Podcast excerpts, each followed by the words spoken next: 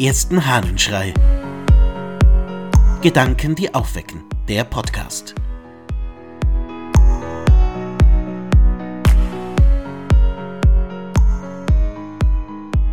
Lob aus der Nähe. Aus der Trauerrede auf seine Schwester des Gregor von Nazians.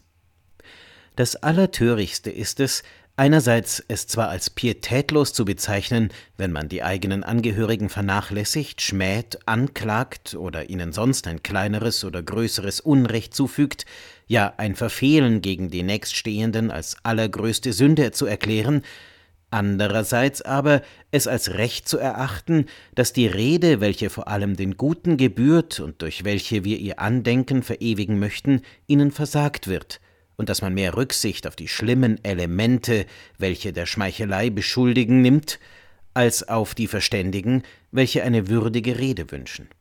Wenn man noch nichts weiß und keine Beweise hat, werden gleichwohl, was allerdings noch nicht das Schlimmste ist, Fernstehende ungehindert gepriesen.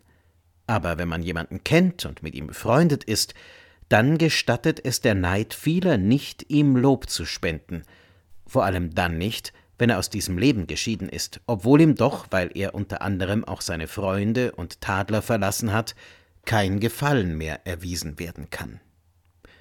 Da hält Gregor von Nazians die Totenrede auf seine Schwester, und zu Beginn, aus dem Beginn der Rede stammt der Text, den ich gerade vorgelesen habe, zu Beginn also muss er sich verteidigen gegen all jene, die sagen, also auf die eigene Schwester eine Lobrede zu halten, das ist ja wohl nicht ganz schicklich.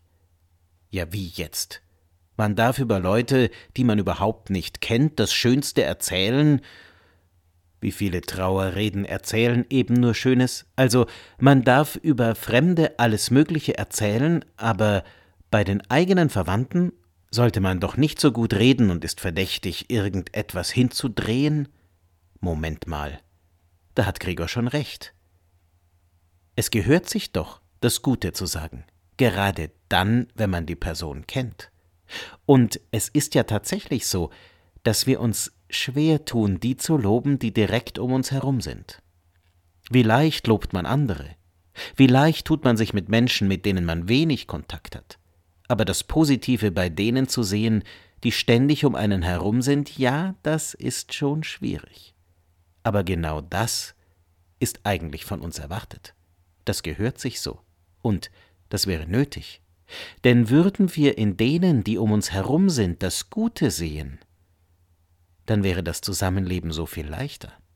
Es ist nämlich ganz oft einfach die Perspektive. Und klar, je näher man aneinander sitzt, umso leichter kann man sich auf die Nerven gehen und umso schlechter kann man auch das verstecken, was vielleicht nicht so toll ist im Leben. Aber genau darauf kommt es an. Das zu sehen, das Gute. Und das vielleicht auch mal anzusprechen. Ja, sollten wir uns nicht gerade in der Nähe, die, mit denen wir das Leben verbringen, also sollten wir uns nicht immer wieder mal was Gutes sagen? Wäre es nicht schön, einander Komplimente zu machen, gerade unter denen, die immer beieinander sind? Weißt du was? Das wäre doch was Gutes, oder? Ich wünsche dir einen Tag der positiven Nähe. Dein Ludwig Waldmüller.